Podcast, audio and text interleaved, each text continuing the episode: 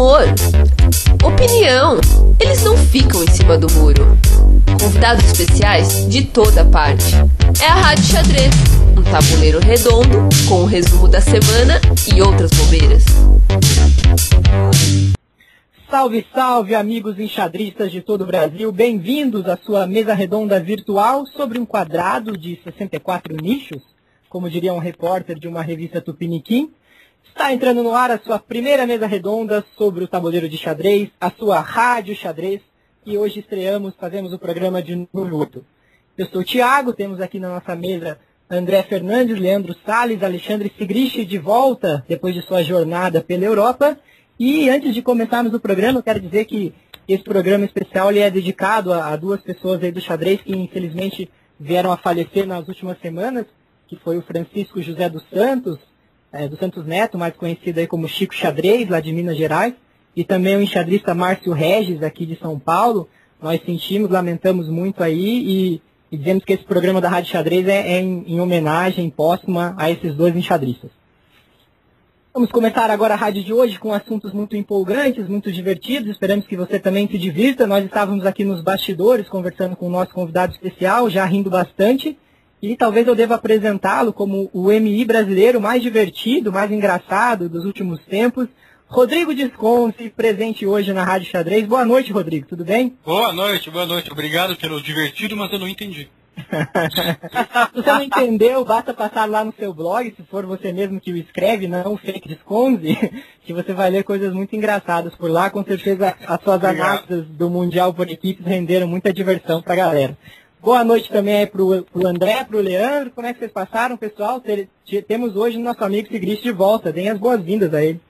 Boa noite, Thiago. É um prazer incomensurável estar hoje aqui, porque eu tenho certeza que eu vou ter a oportunidade de ter um papo de perto, de aluno para mestre, de instrutor para pupilo, essas coisas todas, essa relação que, que é sempre muito gostosa. E boas-vindas ao Quanto tempo eu vou durar esse programa, hein? Olha, eu acho que desde que ele não fale aí ao pé, aos seus pés do ouvido, tudo bem esse papo íntimo entre vocês, a gente não liga não. É... Esse estúdio aqui é meio apertado ainda, tá louco? boas-vindas ao Alexandre Sigrist, que volta da Europa para integrar de novo a nossa mesa aqui de comentários. Boa noite a todos. Bom, obrigado a todos aí pelas boas-vindas e eu aproveito e dou as boas-vindas ao Disconze. É um prazer tê-lo aqui conosco. Obrigado, obrigado, Sigrist. É, eu estava aqui nos bastidores perguntando se ele estava já chegando no nosso estúdio aqui, porque ele estava tão longe recentemente, né? E, até quero falar que foi muito boa a, a ideia da criação da rádio, e tão logo já tinha até um correspondente internacional. Fantástico, parabéns para todos vocês. É, a ideia é essa, a gente vai sempre evoluindo, né? Um pouquinho em pouquinho a gente evolui.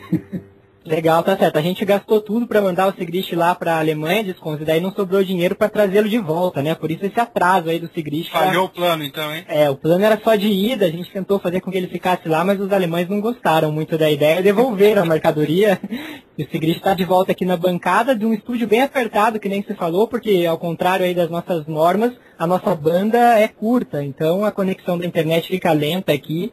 O estúdio tem que ser pequenininho. A gente até pede desculpa pro pessoal que queria ouvir ao vivo e hoje não vai ser possível. André Fernandes, você está muito quieto aqui no estúdio, está muito apertado, o gato comeu sua língua, o que acontece? Não, ok, olá a todos. Eu estou muito feliz com a rádio ter sido um grande sucesso. Eu tenho acompanhado semanalmente.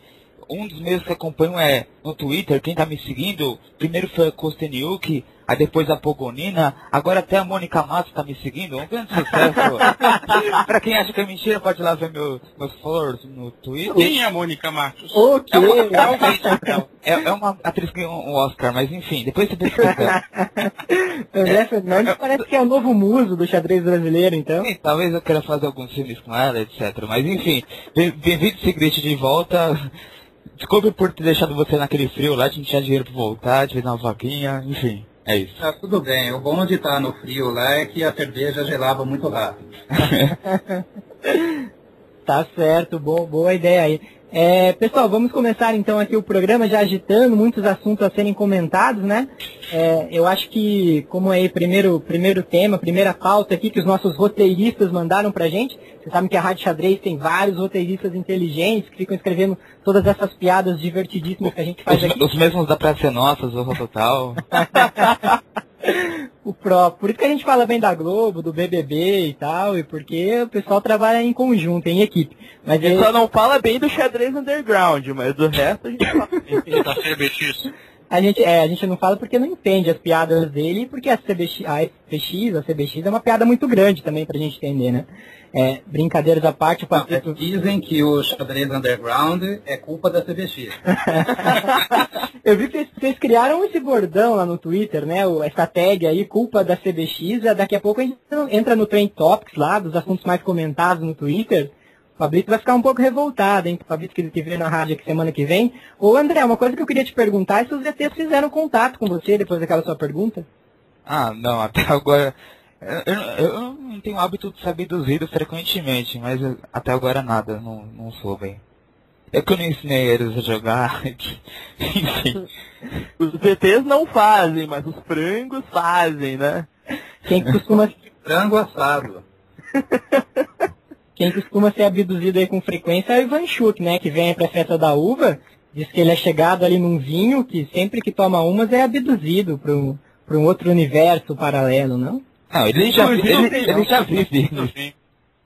Pera aí, o que, que foi, Rodrigo? Ele não precisa do vinho, não. Ele- ele- as rádios que ele capta, ninguém consegue captar, não. Ele está com a antena sempre plugada em algum lugar aí distante. Pena da mulher dele, né, coitada. Desconto, o que, que você acha do Ivan Chuk? Cara, é- é, eu só vou resumir no meu primeiro contato imediato que eu tive com ele. Olimpíada de Moscou 94, no hotel do- dos Jogos. Estamos descendo no elevador, eu, grande mestre Darcy Lima, grande mestre Jairo Sunier. 27 andar, descemos no elevador, lá pela metade, abre a porta, entra Vassili Ivanchuk. Tava menos 20 lá fora, tá, mas o hotel era temperatura mais agradável. Mesmo assim, o cara tava de chinelo e bermuda. Nós, tudo encasacado, tudo bem. E aquele silêncio, Ivanchuk, né? Que legal. Ninguém fala nada, Ivanchuk ali, elevador andando, e o cara olhando pra baixo, olhou, nem olhou pra nós. Aí de repente ele Aquele peida. silêncio. Não, não. Aí o engraçado foi que, quando tá quase chegando para descer, o Suriano não se aguentou e foi falar alguma coisa em direção a, a mim ou Darcy e levantou a mão. Cara, o Ivanchuk levou um susto, deu um pulo, olhou terrorizado pro Sunier. Eu não aguentei comecei a também. Aí eu abri a porta do térreo, Ivanchuk vazou, eu olhei pro Sunier e o Darcy, porra, você assustou o cara, meu? Aí, e- aí eu continuei com o olhar no Ivanchuk, ele não olhou para onde é ele estava indo, seguiu reto, abriu uma porta de outro elevador, ele seguiu entrando, a porta fechou e ele subiu de novo, cara. Real. Olhou para onde ele estava indo, ele vazou mesmo, porra. A grande questão é a seguinte, Desconze. O que aconteceria se essas mesmas quatro pessoas entrassem no mesmo elevador hoje em 2010? porra. Você acha que aqui iam ter muitas diferenças, Leandro? É, essa história do elevador é complicado, né? Depois que você tem a primeira experiência, você fica meio já Né? acostumado, né? Mas certamente, é, quando você encontra pelas primeiras vezes os grandes, eu encontrei Kasparov no elevador também, Smyslov. Aí você não sabe o que falar com o cara. Você olha, você pede a, benção, autógrafo. Não sabe o que fazer, né, cara? Com, com o Kasparov, com o Smith, você falou alguma coisa? O 11 anda bastante. Conversamos, sim, conversamos um pouquinho. Por quê? O- o- o- durante os Jogos das Olimpíadas de Moscou 94, chegava na, hora da rodada, imagina só, sei lá, 1.500 pessoas descendo o elevador. E tinham 20 e poucos elevadores, mas não dava conta, né? Aí eu e o Darcy decidimos que a gente ia sair 40 minutos antes e descer 27 andares pela escada. Aí a gente começou a descer lá pelo sétimo, oitavo, já que a gente desceu, a gente não cansou da descida, né? Cara, vamos pegar o elevador da, dos cozinheiros. Porra, brilhante ideia. E entramos lá numa cozinha, meio disfarçado ali, chamou o elevador, ele desceu, ele abriu a porta, entramos, fomos descendo. Porra, só nós, beleza. Descemos dois andares, entra Kasparov, Bariev, não sei quem. Era uma passagem secreta ali pra equipe da Aí a Rússia equipe chegar, né? russa, A e eu e o Darcy. Aí, porra, Baixando o rating médio. e olhando, eu e o Darcy fazendo piada. Aham, KGB Elevator, né? A Kasparov olhou para nós com uma cara de nojo. Quem são esses? Mas aí o Kremenik olhou para mim assim, pô, rapaz, sei lá, falou isso, né? E deu um abraço e tal, porque ele veio para Curitiba em 91. 91. 91 e fizemos um match aqui, Ponta Grossa, uma cidade, não é nada de norma longa nem norma curta, contra a Rússia e tal, joguei com ele, fomos jantar, e depois ele voltou para Curitiba em 93, também passeamos e tal. E ele não falava inglês naquela época, nem espanhol, mas ficamos jogando, e passeando e tal. Aí ele cumprimentou, aí o Sakaev estava ali por perto também se lembrou de mim, cumprimentou. O técnico da equipe também e tal. E o Kasparov ficou com mais nojo ainda. é o tipo de cara que o Kasparov nunca faz, né? É, só fez assim, balançou a cabeça, quem são esses caras? Bom, mas, o, o Desconto, essa sua experiência aí com elevadores internacionais aí, eu acho que você deve ter tido alguma também com elevadores lá de Americana, né? Você costuma jogar torneios na cidade americana, no famoso Hotel Nacional, com certeza tem uma história a contar do elevador, né? Eu não lembro de nada, cara. Tava sempre bêbado. Quer dizer, tava escuro. Me diz uma coisa, Desconto, você acha que Kasparov e Kremnik, é, estudando xadrez, você acha que eles já viram alguma partida tua, nem que, foi, nem que seja só de passada de olho? Nem que seja só pelo adversário que jogou com você? É. Nem acho que não, sabe? É, porque, primeiro, é, eu jogo só contra capivara em, situação normal. E falo capivara de mestre para baixo mesmo. Jogo pouco partidas contra grandes mestres. Então, Quando são é... mestres, são os brasileiros. Então quer dizer que o Paranaense é fraco, viu, Leandro? Isso quer dizer que o Leandro também é fraco. Com certeza. Pessoal, então, então, peguem a página 7 aí do roteiro de vocês, que era sobre o Paranaense, podem jogar fora, não vamos mais falar disso. Então. a gente fala de xadrez sério mesmo, né? E então. O Paranaense não é sério, então. claro que não. É. Que bom, é engraçado então, né? Agora, recentemente o informador começou a publicar a partida minha, agora teria alguma chance. Mas veja o que o Kasparov falou uma vez do, por exemplo, do Vanderbilt. Ele viu uma escocesa do Vanderbilt lá no informador e decidiu jogar. E perdeu para alguém lá. Ele falou, cara, como é que eu fui jogar um lance que o Vanderbilt jogou antes? Só que ele confundiu a variante, ele misturou, ele mesmo errou, né? Mas tem outra história muito boa que, que eu posso contar, que são histórias de outros, mas que algumas a gente pode contar. Essa é do Darcy Lima. Ele jogava Mundial Juvenil e estava ganho contra um, algum grande mestre, um jogador muito forte aí da Europa e tal. E a rodada seguinte era batata. Era Darcy Lima versus Kasparov. Kasparov viu o partido do Darcy, totalmente ganho. Era só os dois, coisa assim, e foi embora preparar contra Darcy Lima. No dia seguinte, Darcy se enrolou e perdeu. Ah, aí o Kasparov olhou o parcelamento, olhou e viu que não pegava Darcy Lima. E o Darcy estava do lado, olhando. A Kasparov olhou pra ele, Did you lose that game? Aí, pois é, perdi. Ele olhou assim, que horror. Tipo, e fala, fiquei preparando contra esse mané e o cara me perde aquela partida, não peça mais, sei lá. Você acha, que o Darcy, você acha que o Darcy Lima é o GM mais fraco que a gente tem hoje? Não, não, não acho não. Inclusive acho que ele joga muito bem xadrez. Um dos caras mais talentosos que eu conheço de xadrez. Por que, que eu falo isso? Sou amigo dele? Também, mas porque eu já analisei muito com ele. Tem diferenças aí entre os grandes mestres. Eu conheço mais ou menos bem todos, já joguei contra quase todos, conheço assim. Tem diferença de capacidade de trabalho entre Giovanni Vesco, Vileitão, Sunier, Milos.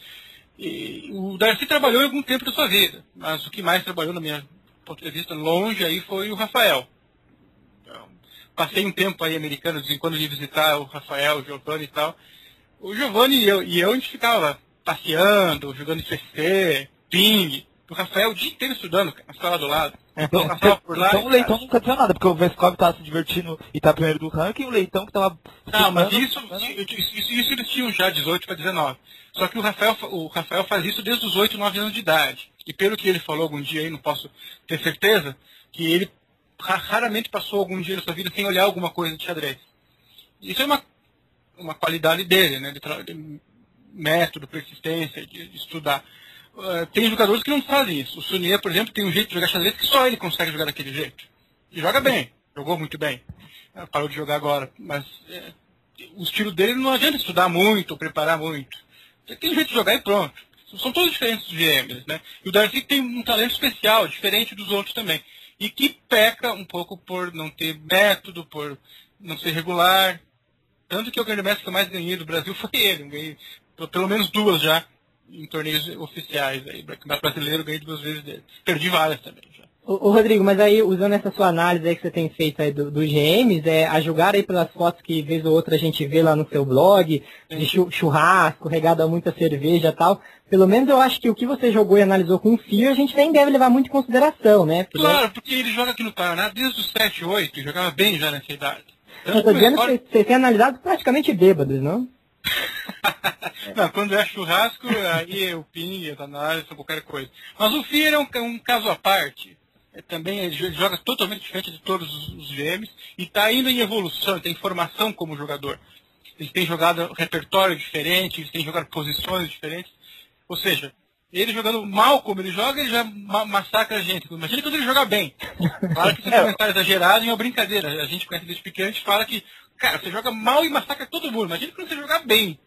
Porque é, ele tem defeitos claros. Um jogo que está eliminando, pouco a pouco, e tem um futuro brilhante. É. Vai chegar a 700? Para mim, eu nunca tive dúvida que ele chegaria fácil a 2,600. Ele chegou, chegou e passou. Aí eu falei, bom, teve inflação, tudo tal, então ele deve chegar a 2,700 sim. Agora, eu considero que o pico de rate do cara não quer dizer muita coisa. O, o xadrez, para mim, eu tento ensinar isso com os alunos, tudo é regularidade. Não que o cara deva ser aquele cara que joga para não perder, joga para empatar. Não, o cara que a escola Lepo da vida. Como? Alguém da escola do Peter Leco aí. Ah, sim. Mas a regularidade realmente é algo muito importante. E o rating é, tem os seus picos tudo, mas a regularidade é o que conta. O cara está sempre naquele, naquele patamar, subir aos poucos. É, porque subir e descer, subir e descer, uma hora o cara cansa. É, se o cara não tiver um preparo psicológico, mental muito forte, numa dessas de subir e descer, ele não aguenta. No, e, no o, caso a, do a, Leandro, só tem descida. Se você acompanhar o gráfico dele na feed, acho que só descida, então. Não, mas quando ele para de ter aula, ele melhora. e, e, olha só que engraçado, né? O, o, nome lá do nosso blog é Vida em Miniatura, com, quer dizer que o xadrez imita a vida, ou vice-versa. Uhum. E o desconto falando aí em subir e descer, subir e descer, que uma hora você cansa. Realmente há muitas coisas que podem fazer com o xadrez e a vida, então, né? É, uma hora. Você...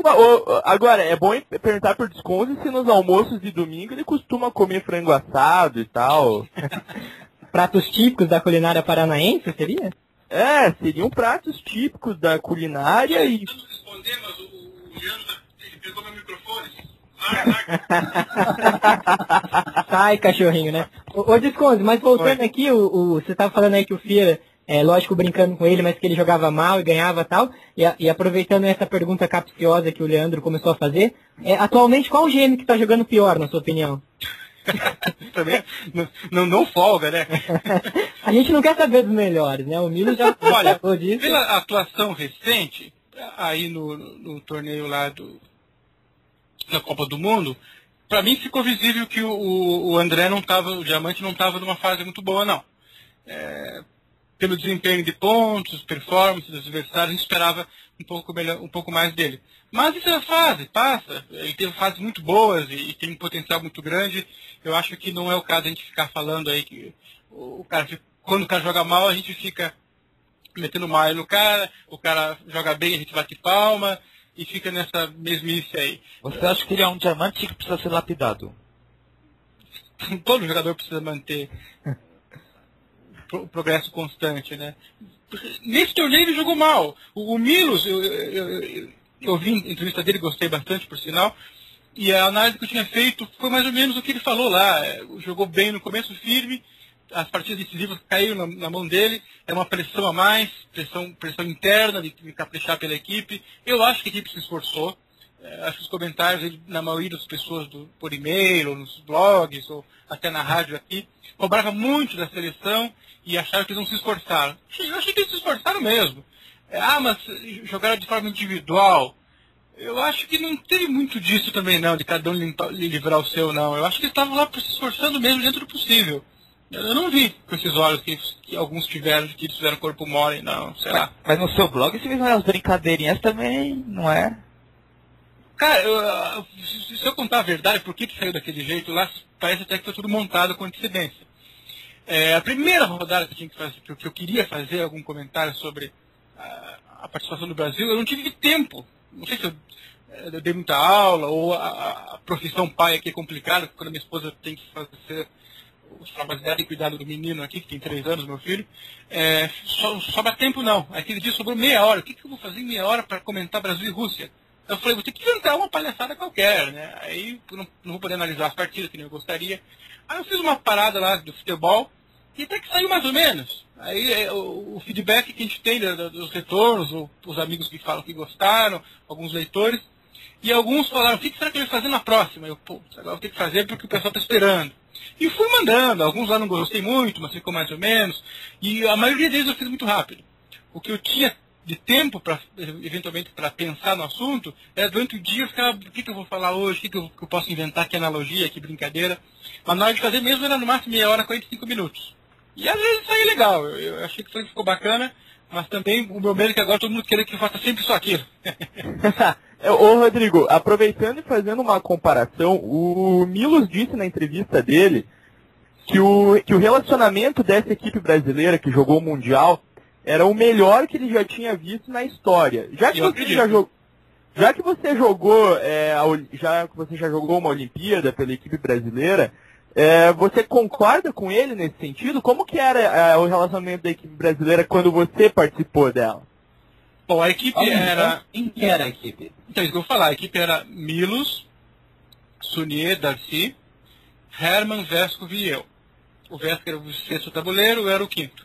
O Vesco tinha mais rating, mas eu, na nossa reunião, falei: olha, eu não sou mestre, é, já que ia ficar dois na reserva mesmo, e que deve entrar no terceiro, no quarto, ali revezando e tal, eu dava preferência que se eu tiver mais chance de enfrentar adversários mais fortes, tentar entrar em tabuleiro e o Vesco gentilmente é, me ajudou nisso aí. Bom, e chegamos lá, só eu tinha notebook, em 94. Magnata. É, não, mas os outros não, não se interessavam em ter isso, que era mais interessante. Ou seja, não Que é, é isso, né? Eles te perguntaram quando você abriu ali. É, eu usava, se não me engano, Trouxe a TV? 94, Eu usava Chess Base já. Eu usei Nick Base antes, depois usei Chess Assistant. Naquela época eu estava migrando do Chess, Base, do Chess Assistant para o Chess Base. Bom, não importa. Mas ninguém preparava junto. Quase ninguém analisava junto. E em quase toda rodada ninguém queria jogar. o, o, Jaime estava preocupado com a, com a, a eleição. É, o, o queria jogar, o Vesco também, eu também basicamente. E o Darcy que também, então ficou a gente mais. Aí o Herman também se interessava em jogar, mas eventualmente por motivos pessoais, que eu não lembro quais eram, não fazia muita questão de jogar muito também. Bom, mas então era difícil montar a equipe eventualmente. Então, a, em termos de harmonia da equipe, eu considero, a gente joga muitos jogos abertos juntos aí tudo, que o grupo unido significa analisar antes das partidas, preparar e depois também quando cada um perde ou ganha, ou passa sufoco e não fala para os amigos da equipe o que realmente aconteceu, aí sim eu acho que é a desunião. Porque não adianta o cara ganhar e jogar mal. Porque no match, você começar muito mal na abertura, já atrapalha tudo. Tem gente que não liga. Tem gente que olha para o lado e vê o cara já sendo esmagado, já fica pé da cara e não consegue jogar. E, e mesmo que você não queira olhar, você olha. Então, a equipe joga, joga-se diferente. Até acho que o Filho jogou num, num, num ritmo mais cadenciado, até para não deixar os companheiros de equipe muito nervosos, né? Mas eu acho que essa equipe estava bem unida, assim, sem, sem poder presenciar muito, nem conversar muito com eles, mas eu conversei com, com o Fir um pouco antes, conversava eventualmente com o Darcy, é, até durante os jogos lá, via Messenger, e eu senti a equipe bem, assim, tranquila e e unida realmente. Ah, o Salles volta e meia pergunta das questões políticas, que teve eleição, Darcy versus Vescov, que quase teve eleição, e que alguns gêmeos apoiam um ou outro, já brigaram entre si. Mas eu acho que isso foi muito bom para o xadrez, de uma forma geral, que não está tendo mais nada disso, pelo menos em público, ou que a gente venha saber. E que o pessoal está aí pensando no xadrez como um todo. E uh, foi muito legal aí a equipe pela primeira vez fazer equipe mais forte, ganhar de Cuba e ir para o Mundial. Levaram um ferro lá, mas faz parte do aprendizado. Rodrigo, é, acabei de lembrar agora, na época da tua revista, ah, você foi para a Olimpíada, na volta você escreveu uma matéria. Isso. E naquela Olimpíada, se eu não me engano, o Zarnik e um outro argentino ganharam medalha. Sim, o Zarnik, jogando quase todas de pretas, incrivelmente. Você acha que existia naquela época, existe ainda uma diferença uh, dos argentinos para os brasileiros nesse jogo de equipe ou isso não existe? Olha, realmente a equipe argentina jogava por equipe mesmo. É, porque é, as rodadas que eu não estava jogando, ficava andando pelo salão, né? Os argentinos conversavam todas as rodadas sobre todas as posições. É uma ameaça meio grave, assim, mas de repente eles ficavam fazendo isso o tempo inteiro, por quê? Os outros fazem também. E tem um bolo de gente lá, ninguém sabe quem é quem. Teve uma rodada Brasil versus algum país, lá que eu nem lembro qual que era, uma daquelas repúblicas soviéticas, e o Darcy tá na abertura e o cara levantou uma posição chave de umas 7, 8, sei lá o quê. E o Darcy falou, ah, segue o cara, segue o cara. Eu segui o cara, o cara foi, entrou no elevador, subiu até o quarto. O que eu podia fazer? Invadir lá? Chamei o juiz, avisei, apontei, dei o quarto pro cara. Não aconteceu nada, o cara voltou e destruiu Darcy, com as melhores variantes. Bom, mas em relação ao bom andamento da equipe, a equipe argentina sempre teve pano indo junto para coordenar. Nisso até o Amigos fala que seria uma, alguma pessoa com perfil assim, com uma bagagem muito grande, em jogar os torneios fortes, conhecer os jogadores, dar dica de vamos pesado, vamos leve, esse aqui prepara bastante bem, aquele adversário lá não, esse aqui vamos para em cima desse, desse jogador, os outros tentam jogar para segurar, sei lá, jogadores mais experientes e que não precisa ser eventualmente um jogador ativo, mas que tenha é, opinião que respeitem. Eu lembro claramente, por exemplo, de um brasileiro, que até foi muito bem em terceiro, foi em São Paulo, acho que em 2001, em Ibirapuera, e o Giovanni liderou boa parte do torneio. E numa rodada lá contra, de pretas contra o Coelho, eu acho, empatou numa Rui Lopes que repete cavalo G5, torre F8, cavalo F3, torre 8.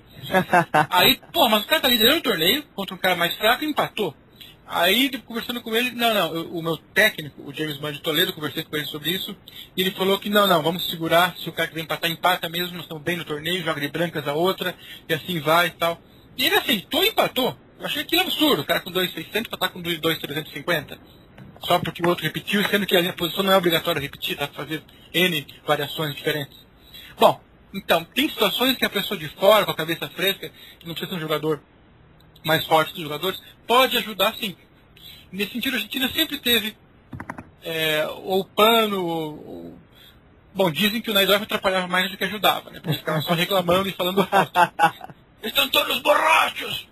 Mira, mira como está este, Zarnik, está borracho, borracho, ronda, não pode!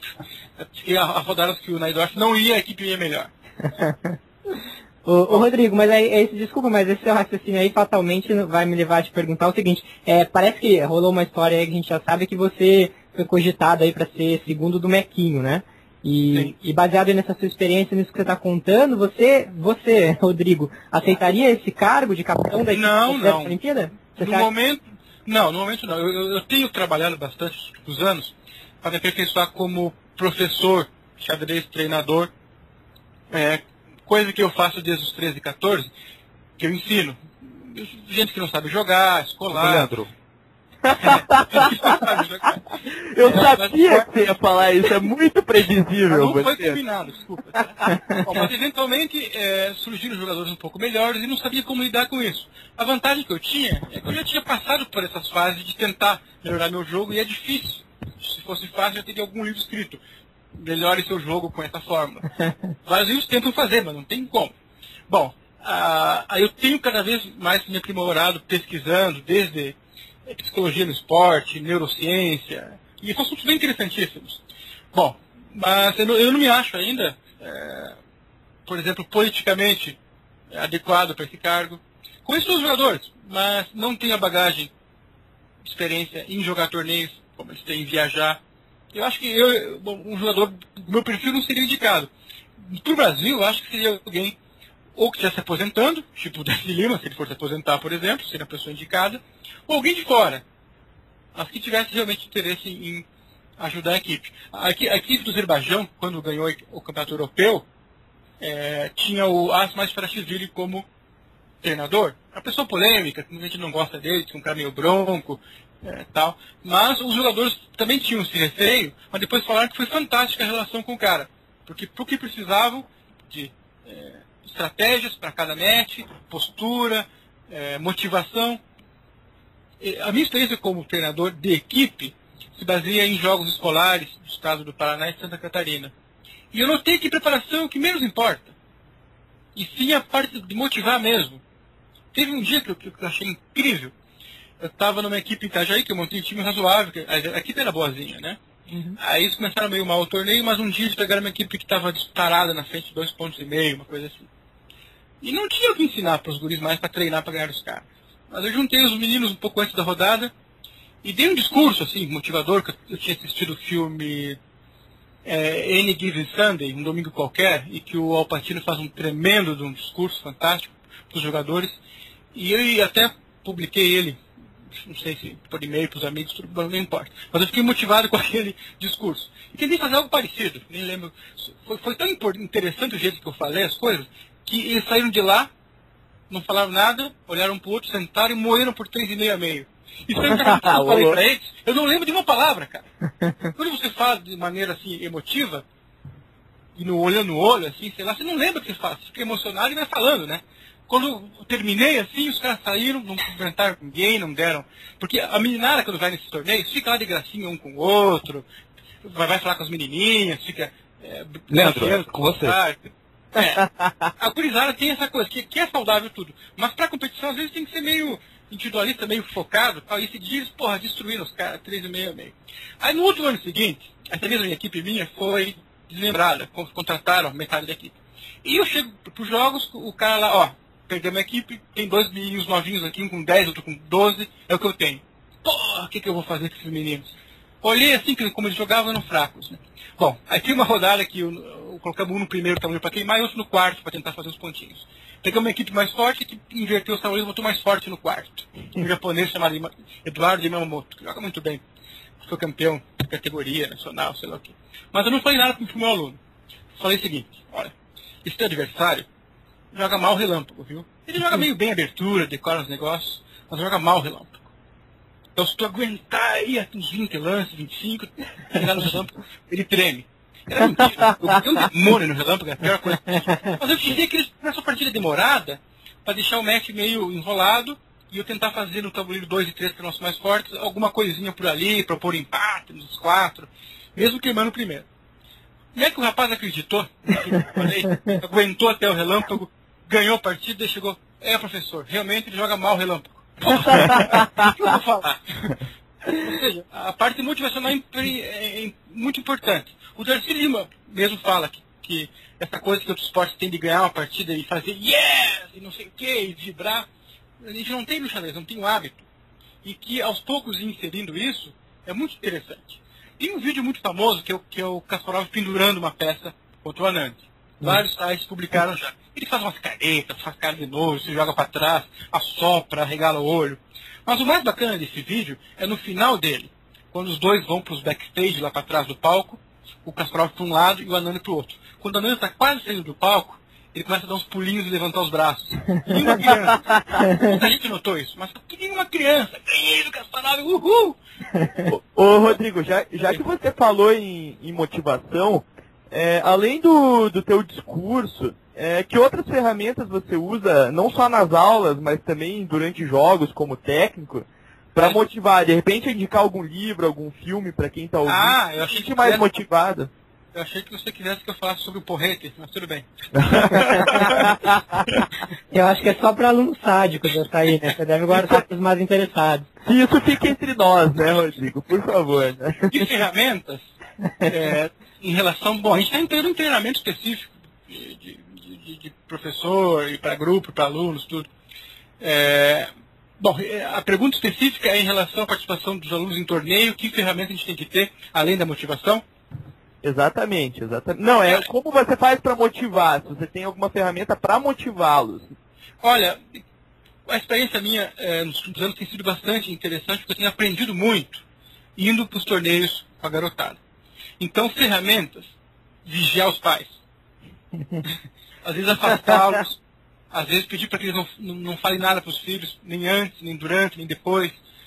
Porque eu notei que uh, tem muitos meninos, meninas tal, que quando estão jogando, não estão preocupados com o adversário, estão preocupados com o que o pai vai falar depois. sabe? O pai olhando, é um terror ali. Porque a expectativa que se cria em cima da, da garotada é muito grande. Eles gastam tempo, levam para torneio, gastam com professor, colégio e tal.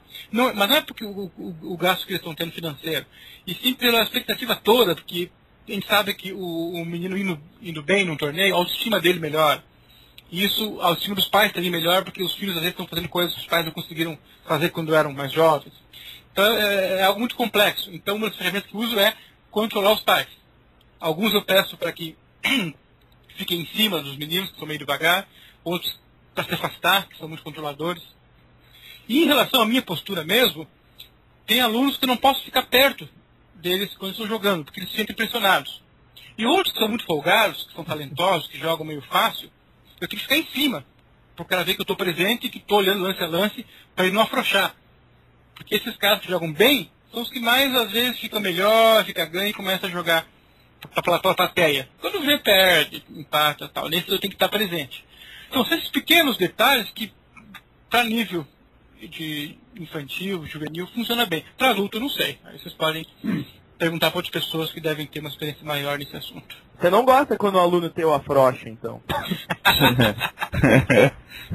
é, tem uns que são meio frouxos mesmo. Tá certo. Uma dica, hein, Leandro? Achei que foi direcionada essa, né? Veio, veio meio centrada. Mas eu... Eu, eu acho que uma, uma, ir para uma academia fazer uma ginástica localizada e tal, de repente fica tudo mais em cima. o, Rodrigo, mas aproveitando aí um, um, torneio que acabou recentemente, aí, até estendendo a nossa pauta para xadrez internacional, queria que você fizesse uma análise aí do Coros, que teve o Carlsen como campeão, mas é, por um momento Shirov, Nakamura, Kramnik estavam ali brigando pela, por esse título, o Anan empatando todas e tal. O que, que, você achou desse torneio que você tem a destacar aí do Core? Bom, o, nas primeiras rodadas, claro, Shirov fantástico, né? Mas eu gostei da classificação inicial do torneio, que estava com Shirov, Nakamura, Ivanchuk e, e Carlsen, os primeiros. Ou seja, aqueles que jogam para ganhar sempre. O Shirov é fantástico. Eu conheci ele em Buenos Aires 93, eu acho, depois conversamos de novo em Moscou 94, tem uma memória muito boa, por sinal. Eu perguntei para ele em Moscou um ano depois, né? E daí, vai voltar para a América Latina lá tal? Só depois que eu aprender a jogar o gambito da dama melhor. Porque ele finalizou uma partida que ele ganhou do Milos, no gambito de dama, mas ele foi massacrado. Aí o Milos errou e ele enrolou o Milos. Aí a gente ficou analisando horas e horas a partida lá, a gente não, eles, né? Aí uma hora eu não me aguentei, porque eu não entendi nada que estavam fazendo uma hora eu falei, tem um cavalo no ar aqui? Eles olharam para mim, olharam um pro outro, e estava no ar mesmo, né? E eles, é hora de parar a análise, não estamos vendo mais nada. Eu, Estava maior barata a análise dos caras. Bom, mas o cara realmente é fantástico, ele é o artista do, tabuleiro, e ver ele jogar sempre é fantástico. Se ele jogasse de forma um pouco mais pragmática, podia ter melhores resultados, mas não seria ele mesmo o Shirov, fantástico. Bom, o Van Velde fica lá embaixo, o Smith e Tiviakov esperadíssimo. É... Nakamura. Ele pelo menos empatou pouco, né? Ele empatou também. Sim, sim, ganhou uma seis partidas interessante. Bom, mas é. O, alguns jogadores falam, gostam de falar que ele é o capivara mais forte que tem por aí. Tanto que ele baixou de quase 2.700 para 2.640 agora, né? Bom, mas é um cara que estuda muito, tem suas, suas qualidades também. Bom, o Carlsen realmente é um cara impressionante. É, um, das áreas que me interessa muito quando eu estudo para poder trabalhar com os alunos é a questão do talento no xadrez. E o Carlsen realmente é uma prova de que, ah, ele é um talento? Eu acho que é um cara que tem um talento um pouco acima da média, claro, bastante, eu não sei, mas que é muito esforço. Se a gente vê a evolução dele quando ele tinha, sei lá, 11, 12, sei lá, não é melhor que Leitão, que Leco, que Fear, não é. Não era melhor que o Kariakin, por exemplo, né? É, claro, Radjabov, esse Nistik aí da, da Ucrânia. Só que chegou um momento que o cara começou a, a, até outro aluno, meu outro dia, perguntou, pô, fui rever as partidas do Calço quando ele tinha 2.500 e jogou o Ishkanzi B ou C. E triturou a galera, uma facilidade extrema. Bom, ele trabalhou muito. E pesquisadores aí dos dos países aí fizeram algumas pesquisas com atletas o nível do Carlsen e tudo. E realmente eles estão concluindo que desde Mozart, até que não era esporte, é, não, não, era só talento. É a família inteira de músicos e o, o, cara desde que tinha 3, 4 anos, você vai ser músico. Ah, no sangue do cara existe a música, treinaram o cara muito e o cara tinha facilidade para aprender, e, mas a quantidade de horas que esses caras passam exercendo a sua atividade talentosa é muito alta, muito alta. E, e ele é uma prova disso. Eu acho ele fantástico como jogador, as ideias, é, mas não é só talento, ele é uma prova de que realmente o estudo deliberado, chamo, chamo prática deliberada, para corrigir os erros e para errar cada vez menos e ser é, corajoso que ele é, é fantástico. Eu, é, é, o cara. É o cara. O, Rodrigo, só te interrompendo um minutinho, você está falando de estudos, do Calten e tal. É, eu vi o, hoje pela manhã que no Twitter o André conseguiu aí soltar um, uma notícia pra galera, um vídeo do Calcer na escola, né, André? Já, já vi, já vi. esse, esse, vídeo dá pra gente ter uma... André, conta um pouquinho o que, que tem nesse vídeo aí, só pra gente ter uma noção de como que, que eram esses estudos aí do Calcer. É, acho que ele não a, a, gostava muito de xadrez, não gostava muito da escola, né? Acho que é melhor vocês contarem, porque tem umas cenas bizarras de cima da mesa. É, acho que esconderam, tipo, o gorro dele, algum penal, alguma coisa em cima da lâmpada, ele tem que subir em cima de uma cadeira, em cima da, da carteira, e tá lá, e na hora que ele vai descer, um leva um pacote. Tem um forro em cima, ele tá... É, eu sabia que ele ia cair, mas até que caiu bem. Aí ele levantou rapidinho. O pessoal só dá uma olhada no Twitter lá que tem o um link para esse vídeo aí do Carlsen na escola. Mas é, Rodrigo, pode continuar aí, você tá falando dos jogadores um a um. É, Shirov, Carlsen, Nakamura, acho que você não falou ainda, né? É, o Nakamura é a grande sensação, porque esse cara é, é, o, é o psicopata do xadrez. Tem a fama de mal, de jogar super rápido. É, os vídeos dele jogando Bullet, é, na verdade é um péssimo exemplo de xadrez, porque o cara jogando daquele jeito, com as duas mãos, destruindo o relógio. Ele dá pra É, um negócio que não ajuda. Teve um rolo no campeonato americano feminino lá entre a Dina Crush a Zá Contact, lá o nome da mulher lá que caiu num ping absurdo e que uma que estava com, sei lá, um segundo, a outra com oito, e a que estava com um segundo ou dois ganhou a partida. Aí ela fez vários lances lá, sem deixar outra apertar o relógio, e dava tapa, cotovelada, tudo. Aí a desculpa dela, não, mas eu vejo os vídeos dos melhores do mundo no relâmpago e eles fazem pior do que eu. Então gera uma, um ciclo vicioso ruim, né? Então ele não é um bom exemplo. Mas é o cara dos Estados Unidos para bater os outros, para tentar, né? E é um e cara que, também, é um, é, também é um grande talento, né? É muito talentoso, é, tem frases interessantes, né? É. Qual o livro que você mais gostou, Nakamura? Livro? Que é isso? livro não não. Hum. Criado Agora... na fase de, de computadores e softwares digitais. É, não, Agora... mas eu digo, eu digo de talento, ô Leandro, só um minutinho. Eu cheguei a ver um vídeo aí do Nakamura na, no YouTube, ele tá jogando futebol ali com a galera num dia livre, e realmente pelo peso dele dá para perceber que tanto na defesa, quanto no ataque, no meio campo, ele tá lento sempre, sabe? é difícil ele se locomover tanto ali, mas é, prossiga aí com o seu comentário. Não, é um, é, uma... então, o Nakamura é um cara que joga no estilo dele. É, eu, eu vi as partidas dele quando tinha 13, 14, por aí, já, é, que ele estava indo bem no, lá, em alguns torneios dos Estados Unidos, e eu vi que o cara jogava um xadrez muito diferente muito diferente do nosso. É, geometricamente, as peças do cara iam para uma casas absurdas, meio torto. Aí eu comecei a desconfiar que era muito treinamento com, com, com softwares que jogam meio esquisito, meio torto, não tem noção estética. A gente sempre tenta prezar para botar as peças em casas bonitinhas, para que tenham harmonia, sentido. Esses caras não, eles jogam para que tenham significado realmente e, e, taticamente principalmente, né? Então eu notei desde pequeno que ele tinha uma visão diferente do jogo. O, o e, e tem um pouco a ver. Muda brasileiro não? De certa forma, de certa forma, tem, tem diferença muito grande. Porque o Nakamura, desde os 13, já disputava campeonato, a final do campeonato absoluto nacional do país dele, foi campeão aos 15, campeão americano. Tem uma diferença na carreira. Por mais que o rating seja próximo, digamos ali, o Nakamura estava com 2,710 e o Filho com 2,660. 50 pontos era diferente. Mas a carreira de cada um tem, uma, tem ainda é, um espaço grande. Eu espero que o, que o FIA passe na Nakamura. Acho que, tem, que é tão talentoso quanto e que vai suprir isso com, com, a experiência que ele vai adquirir. E a forma de estudar os dois acho que é parecida. Mas acho que o filho estudou mais, mais livros do que Nakamura, com certeza. Eu, que, eu, queria só fazer um comentário sobre o Nakamura, porque a gente está falando bem dele e tal. Agora, ele é um pouco mal educado quando ele joga bullet no ICC, é, né?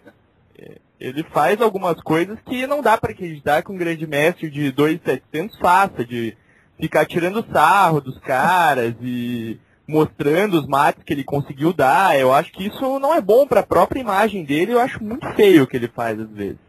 Ah, mas acho que ele cria o personagem dele, né? Ele quer gerar esse amor e ódio, sei lá.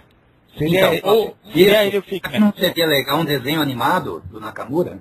Com certeza. Não para crianças, né, coitadas? Iam, iam virar endiabradas e rebeldes, né? Acho que não sei se seria muito recomendado para crianças, não. O que, que você sugeriu aí, o André? Que o Nakamura é um fake, é isso? Não, acho que será que o Nakamura criando esse personagem é um fake me- Mequinho, talvez? Porque ele já tem o fake GM Nakamura. Ma- Mas quanto ao, de- quanto ao desenho, seria um estilo meio que pica-pau, né? Ele sai aprontando em toda. É verdade. politicamente incorreto. Totalmente. Tá certo. O, o, o Rodrigo, mais algum destaque aí lá, lá do Core, da atuação do Anan? O que, que você achou? Tá, tá claro ali que ele andou escondendo o jogo por causa do, do match com o Topalov, né? Esse tá claro sempre não é claro, né? Porque às vezes o cara se esforça e não, não, não, sai mesmo o resultado. Mas, Mas, por, por exemplo, né? é, então, mas por exemplo, a, a partir dali que ele empatou, as que ele empatou mais rápido, assim, todo mundo achou meio Pois é. estranho, né? Pois é, não, não sei o que acontece nessas horas também não. A gente quer ver o sangue, né? Dos outros da diferença escorrendo. Ô, ô, Rodrigo, o Thiago citou o Topalov aí, que vai jogar o match com a Nand. Existe algum jogador aí no, no mundo do xadrez, nacional principalmente, que você não cumprimentaria se você fosse emparcerado? Não. É porque o Topalov, o Topalov ficou famoso por aquela briga toda com o Kramnik lá. Qual que é a tua opinião sobre aquilo? Você acha que o Topalov estava recebendo lances externamente? Cara, É, aquilo lá foi, realmente é muito suspeito, porque o jeito que o cara tava, jogava alguns torneios, é, algum, tipo, aqueles tinham duas metades, a recuperação do cara, o jeito que ele jogava. Tem gente aí que fala que a, a Nand, Kramnik, Topalov, depende muito da preparação deles. E muitas partidas dele realmente, deles realmente são inteiras preparadas. E eles não escondem isso. É, os auxiliares deles, o Peter Harry Nelson também é campeão em fazer isso. São caras que ficam o dia inteiro realmente preparando em grupos de jogadores. É, o, o livro From London to the Lista, do Bariev, que narra os três matches do Kramnik contra Kasparov, Topalov e Leco, basicamente é o livro inteiro sobre preparação de aberturas e a tortura que eles passam o tempo inteiro, sem dormir, preparando e com medo, e na hora de jogar, os caras jogam umas coisas lá totalmente sem graça, só porque não está na preparação. Então, complicado. Então, essa, É. essa questão do Topalov e do Kramnik como é- foi o auge mesmo quando teve um match entre eles que teve aquela, aquele caso que o Kramnik ia no, ia no banheiro Banheiro. lance.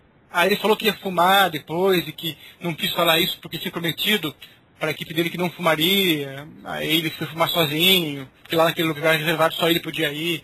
Uma confusão mal explicada. Eu, eu não vejo no Kramnik o, o ti- o tipo de jogo que eh, usaria a máquina. Porque ele joga um jogo bem diferente também, minimalista ali, para conseguir pequenas vantagens e só ele conseguir eh, aproveitar, bem diferente do Topalov, que é um jogo mais brutal. É, então, se alguém fosse usar, naquele São Luís 2005, o Topalov, sei lá, fez 7,5 em 8 no primeiro turno, coisa assim, aquele podia ser suspeito. Mas, porra, como é que o cara vai fazer isso também, né? É um risco muito grande para a carreira deles mesmo, para o ego. Eu acho que não tem como o cara conviver com a ideia de que fui campeão mundial roubando. Não serve para nada. Porque um dia a gente vai morrer, todo mundo vai morrer. O que você deixa? a tua imagem do que você fez, o que eu, sei lá, não teria sentido, eu eu imagino. É suspeito, mas eu acho que não fez. Rodrigo, só você. Eu achei bem interessante essa colocação que você fez a respeito do Kremnik, que é um jogador mais minimalista, e o Topalov, um jogador mais brutal. É, você nas suas aulas é, prega e também no blog sempre as- comenta algumas coisas, é que você é adepto de um jogo mais prático, digamos assim. Principalmente né?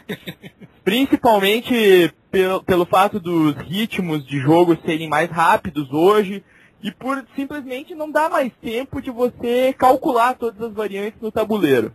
Você acha realmente que para um jogador evoluir, chegar aí a mestre, mestre feed, mestre internacional, esse é o caminho? É adotar uma postura mais prática em detrimento do cálculo profundo das posições? Olha, o- do jeito que o xadrez está hoje, é, é, tem que fazer uma análise um pouco mais abrangente.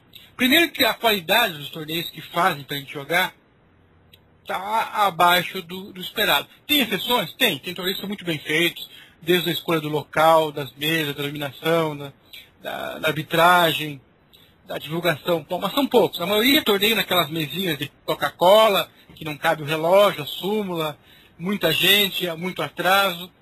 E devido a, parece que o mundo está andando mais rápido do que andava 20 anos atrás, muito torneio de um dia, dois dias de rápidas. Eu tenho tentado me policiar a não jogar torneios mais de rápidas. Não porque eu não gosto, mas porque não me acrescenta nada.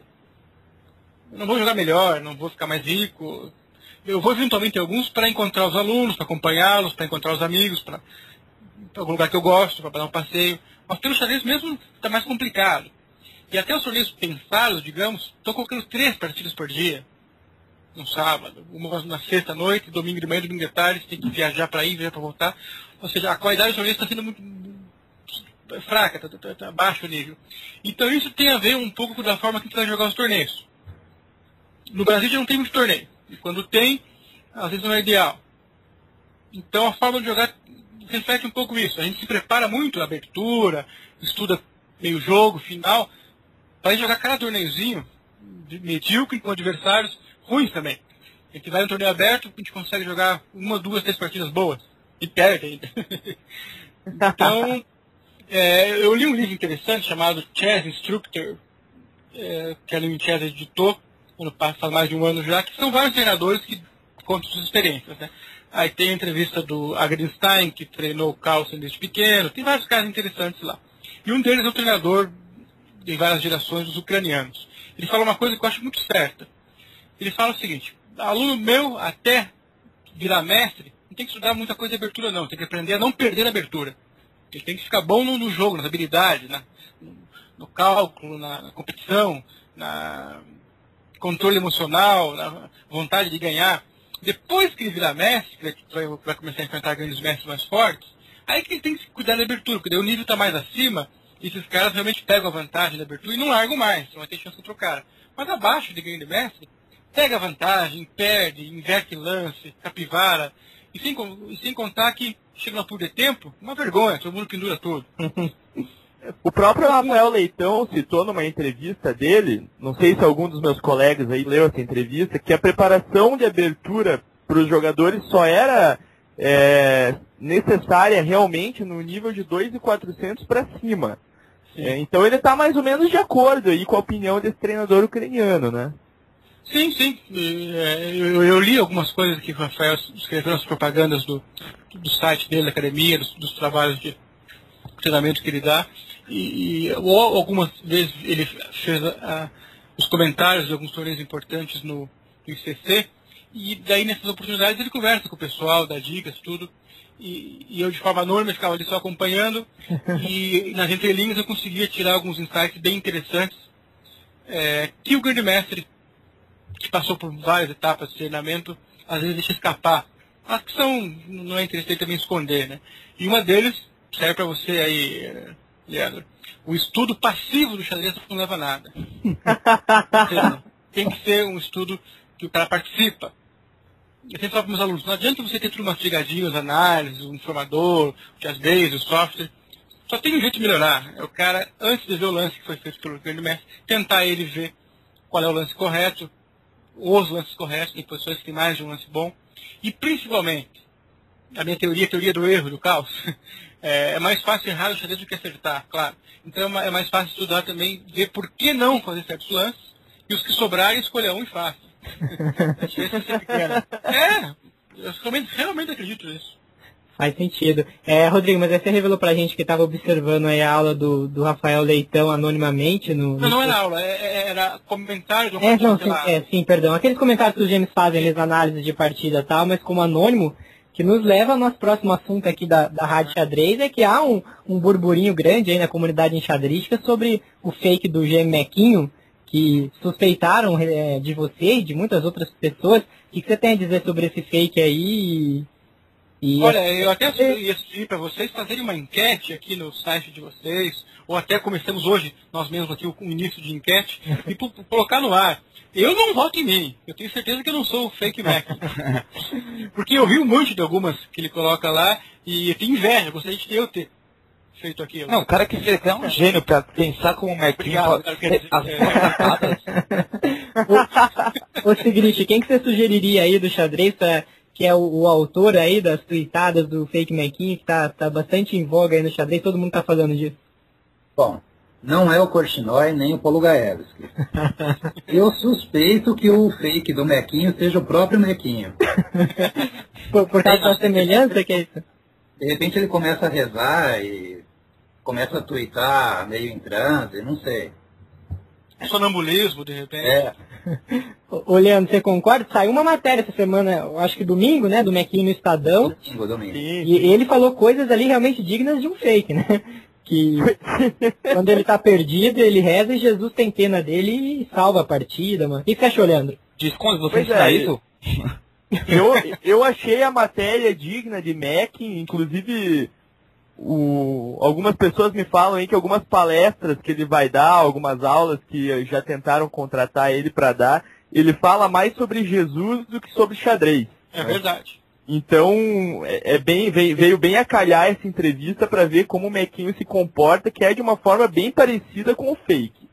Eu vou fazer um chute aqui, vou lembrar de um amigo e colega meu gaúcho que disse já ter tido algum contato com o Mequinho, que é o meu amigo Alan Gattas, que acertou inclusive o Giovanni Vescovi na final de brasileiro.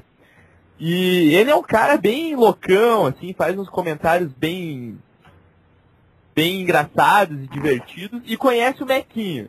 Então, quem sabe aí temos um gaúcho aí como o fake GM Mequinho, Alan Gattas, talvez. É, eu não vi ele terminar nenhum tweet com Ba, ou Tchê, alguma coisa do tipo, mas quem, quem sabe ele não tá escondendo aí o sotaque, né? O que você acha disso quando você, você votaria em quem aí nessa enquete que você mesmo propõe? Olha, é, pelo histórico de situações é, virtuais, eu votaria no Ivan Nogueira, de São Paulo. Será? Tem o não? perfil, tem o perfil, é, é um cara que tem é, um certo humor. é, o que escreve lá, a- às vezes, pra ficar engraçado, tem que ser um pouco inteligente. O- o- não que o Ivan seja tão inteligente assim. mas- Coitado. Ele, ele. É, eu tive que me. Senão iam pensar que eu, que eu, eu- eu realmente estou levantando a bola do cara. Mas é uma pessoa que poderia muito bem estar fazendo fake news. Você gosta da bola lá embaixo, né, Rodrigo? Bom, cada um escolhe a bola onde quiser, né, Leandro? É boa sugestão aí, gostei dessa sugestão aí do, do Rodrigo. Tô, tô propenso a dar de todos os nomes sugeridos aqui, com exceção do Cortinói, que eu acho que se falasse português seria um forte candidato. O, o, o Ivan realmente leva o jeito aí, pelo visto, né? Acho que a gente pode lançar essa enquete lá no Vídeo em Miniatura e ver o que a galera acha aí sobre, sobre essa situação. A gente que prometeu aqui internamente na reunião de pauta não repetir certos assuntos que a gente está falando sempre, mas depois dessa matéria aí no Estadão, que saiu no domingo, quem não leu ainda, dá uma procurada lá. É, acho que o título é Nequinho vai virar o jogo, alguma coisa do tipo. Realmente não dá para não comentar, né? Por exemplo, aquela que ele falou que a FID deu hate para as mulheres. Vocês concordam com isso? Bom, as mulheres têm crescido muito. É, inclusive, um Ah, já artigo... vi tá a Amanda Marques lá, né? Que que viu a Amanda. Cresceu bastante, não? cresceu bastante, tá praticamente uma mulher formada já, tirei um- umas fotos com ela lá, conversei um pouquinho no casamento do árbitro internacional Mauro Amaral, que celebrou seu matrimônio no sábado à noite na cidade de Blumenau.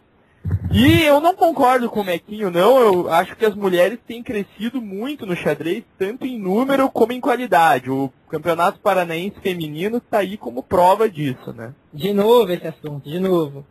Acho que você já arrumou tanta confusão. Vou, vou passar a bola aqui pro, pro Rodrigo, pra ver o que ele acha aí do Paranaense Feminino. Foi o torneio mais forte do Brasil, Rodrigo? E aproveitando aí pra você falar que também teve a, a- o torneio absoluto, né? O que, que teve de novidade? Né?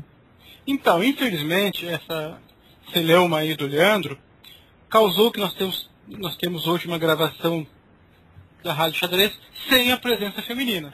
A culpa só pode ser dessas mentiras. É, desculpa, do, do, do sábio. Brincando com as meninas. Ô, Rodrigo, é que a gente não tem como mostrar, né? Se a gente fizer uma foto aqui pela janela lá fora aqui do estúdio virtual da Rádio Xadrez, Claro, tô querendo invadir aqui Não, fora. várias sala, mulheres, fora, várias faixas estampadas, todo mundo aí fazendo, querendo o impeachment de Leandro Salles, expulsemos. Então, ó, joguem o Leandro pra cá, que com certeza não é para tratá-lo com carinho, né? As meninas estão revoltadas aí. Não, mas eu gosto de levar os tapas às vezes. Ui, por, por isso o, o desconto tem o porrete aí na aula, né? Então, antes, antes de entrar no assunto Paraná e briga do Salles com, com, com as Leandretes, é, é só, eu, eu acabei de, de encontrar aqui na minha lista de e-mails o e-mail que eu fiz um retweet para minha lista de, de, de amigos enxadristas, que, que eu achei fantástico. Uh, o Twitter do Mequinho, eu vou ler aqui para quem não, não pode eh, conhecer. Mequinho, fake Mequinho. Mas eu reafirmo, cada vez mais, com o fim dos tempos, qualquer enxadrista será perdido. A menos que a partida tenha incremento. eu achei fantástico. Ele partilha aí da sua teoria, né? Que todo mundo pintura tudo no relâmpago. É, o fim dos tempos é uma crise da humanidade, não só do enxadrista, né? Cara, foi muito engraçado, cara. Bom, quem, quem conhecia o Mequinho tem, tem que conhecer também o meio enxadrístico e tal. É um cara que joga bem xadrez, pelo, pelo jeito, o perfil. Vamos convidar o, é, o, o, o Hannibal Lecter pra poder ajudar a gente a descobrir o fake Mac. Só toda a psicologia do Lecter pra encontrar aí, né? É, o perfil do... É. Ô, Rodrigo, mas a, a gente não fez isso em público, mas a, a gente pode fazer hoje, a gente convida então o Fake Mequinho pra, pra dar uma entrevista aqui na Rádio Xadrez, Boa, né? boa. A gente faz as vozes. Ele pode criar uma conta anônima aí, entrar em contato com a gente lá pelo e-mail da rádio. A gente gostaria muito de ouvir o Fake Vamos, Mequinho. vamos convidá-los no ar aqui. É a voz sexy de quem te convida? Será que é do Leandro essa aí? Eu não sei, eu não trabalho aqui nessa rádio. Le- Leandro, faça o convite sexual, quer dizer, sensual, pro... O único problema é que a gente vai receber vários e-mails de vários fakes mequinhos querendo participar. Aí que vai aumentar, eu acho que o Mequinho vai ficar bravo com a gente. É melhor encerrar esse assunto então do Fake, que, Tá bom. já tá ensinado. Mas aí vamos passar pro Paranaense então. Então, o, o que aconteceu, que, é, pessoal aí que não entendeu muito bem, a gente faz nos comentários, umas piadas aqui das, das meninas e do Leandro, é que o Leandro fez o boletim oficial do torneio aqui, Paranaense Estadual, feminino, principalmente. E numa dessas, Não tem É óbvio, ironia né? nesse É óbvio. feminino principalmente, né? Tudo numa dessas rodadas, é, ele publicou que um dos técnicos teria dito, disse, né, que é um tor- torneio mais forte que está tendo por aí, o que teve, nos estaduais. Eu entendi que seria torneio feminino mais forte estadual. Bom, eu acho que o rapaz fez isso no intuito de motivar as atletas durante o campeonato, porque teria uma divulgação, um boletim na internet, tudo, para valorizar a atleta. Se ele acha isso ou não de verdade, não, não vem ao caso. Como eu falei um pouco antes, a função de um técnico também é motivar mesmo. E fazer o jogador se sentir valorizado é algo importante. Seja via internet, seja pessoalmente. Porque o xadrista às vezes não se dá conta que ele tem a visão dele como pessoa própria, como xadrista, mas tem que pensar que os outros acham que ele é alguém ou alguma coisa. É, e, e ele- e o xadrista se preocupa muito com isso. Tanto que às vezes não consegue nem jogar bem pensando o que será que eles vão pensar de mim se eu perder feio, levar um massacre. Eu já vi, não posso citar nomes aqui agora, porque é uma coisa meio grave, uma enxadrista levar um massacre num torneio, na abertura, um torneio pensado, e pedir, pedir para o adversário, eu vou abandonar, mas eu quero que você refaça uma súmula comigo com outras séries de jogadas, porque eu não posso, como jogadora de um alto nível que eu sou, perder desse jeito. O cara Cara, ficou extremamente pé da cara. E disse, não, nem, nem, a- nem a pau, Juvenal. Eu acho, que o, eu, eu acho que o Vescov pediu isso pro Gelfand também. pro Rajabov com certeza ele pediria, né? Uma Não, bom. fantástica. é. Eu não posso falar nomes, mas por acaso o, o outro jogador que me contou isso foi o cara que jogou a partida, é um grande amigo meu e é um mestre internacional. Bom, é jogador também muito famoso. Eu não, não vou poder falar hoje em dia aqui. Bom, mas esse torneio ele fez isso, eu acho, com esse intuito. Inclusive deu tão certo que atingiu jogadores de outros estados que ficaram bravas, que torna o assunto mais interessante para quem se sentiu valorizado as jogadoras. Eu pus no meu blog hoje lá um comentário sobre o estadual masculino e feminino e comentei que eu acho que tem mais jogadoras em São Paulo de nível, isso é só ver o rating. Não sei se todas elas jogam estadual, assim jogassem seria bem mais forte. O catarinense também tem mais jogadoras com rating e a quantidade me parece maior e qualidade também. Ele tem um trabalho muito bom no interior do estado, aqui em Paranavaí, é, Campo Mourão, é, Maringá, Londrina, Foz, o trabalho no interior do Paraná está muito forte. É, ajuda muito a federação, inclusive, que antigamente dependia muito de Curitiba só. E os salários estão surgindo por aí. Ah, o nível do torneio eu não achei forte. Mas a, a, a disputa, a competitividade foi muito acirrada. Tá, mas o que quer dizer isso? É, eventualmente a gente vê torneios aí de grandes mestres que dá um monte de empate ou partidas feias, tudo, e que a gente pode dizer que não foi tecnicamente muito bom. Porque a gente não está lá no meio dos leões, todo mundo tentando dar butinada em você, passar rasteira, preparação. Então a, a parte de competição leva os caras a fazerem erros graves, pendurar o tempo, ficar pensando muito. Então parece que o nível é baixo. Mas quem está lá vê que a pressão é muito forte. Então, nesse sentido, o estadual feminino foi muito disputado. E, e a média de idade é muito baixa. Tem meninos ali com 13, 14, que eu acompanhei, acompanho desde pequeno, é, preparando adversários contra elas, tudo, e, e é difícil enfrentá-las. Agora, imagine quando elas jogarem bem. é a mesma coisa que eu falo em relação, falei em relação ao FIA. Uhum. É, foi um torneio interessante, sim, mas não é, em parte nenhuma, na minha visão, melhor que São Paulo e Santa Catarina. O, o problema, só fazendo uma réplica aí, Rodrigo, é justamente é, quando, quando o, o técnico, o Arthur Monteiro, me falou isso, eu dei uma certa razão porque eu não tinha certeza se realmente Santa Catarina e São Paulo conseguiam reunir as suas melhores jogadoras num torneio só. Sim. Então, concordo plenamente com você que em questões de força, Santa Catarina e São Paulo hoje são mais fortes, sem dúvida nenhuma, né? Porém, eu não tenho certeza se as jogadoras mais fortes jogam ou jogaram. Mas no Paraná também não jogaram, Leandro. Faltou a Jéssica Dobrezinski, uma das melhores jogadoras do país, na categoria adulta, inclusive. Já me ganhou, foi aluna minha por um, por um tempo. E ano passado me ganhou uma bela partida que eu fui massacrado no final. Eu achei que ela ia enrolar no tempo, ela me enrolou no tempo e na partida. A única coisa que eu posso acontecer, não, alguma coisa ensinei para Não, é mérito dela, muito talentosa. E a Daiane Hornes, que nos Jogos Abertos do Paraná ganhou todas de relâmpago, todas de rápido e todas do pensado. Como estava na minha equipe, eu acompanhei de perto. Ah, mas ela ganhou de uma cega lá. Não, não foi bem assim, não. Eram as mesmas jogadoras que estavam no estadual, estavam lá, ela jogou mais de uma vez contra a maioria delas e ganhou todas. Ou seja, a mais forte, na minha opinião, que é a Jéssica, e a que estava melhor em forma. Não jogaram? Então esse comentário também dele lá tem suas razões, tem seus porquês, mas é a opinião dele. Eu tenho a minha também. E não tiro o mérito das meninas que estão lá. Eu acho que tem um grupo muito bom, potencial muito bom, e vão melhorar e jogam bem mesmo. A, a campeã, inclusive, ganhou as Olimpíadas Escolares em cima de outros jogadores de outros estados.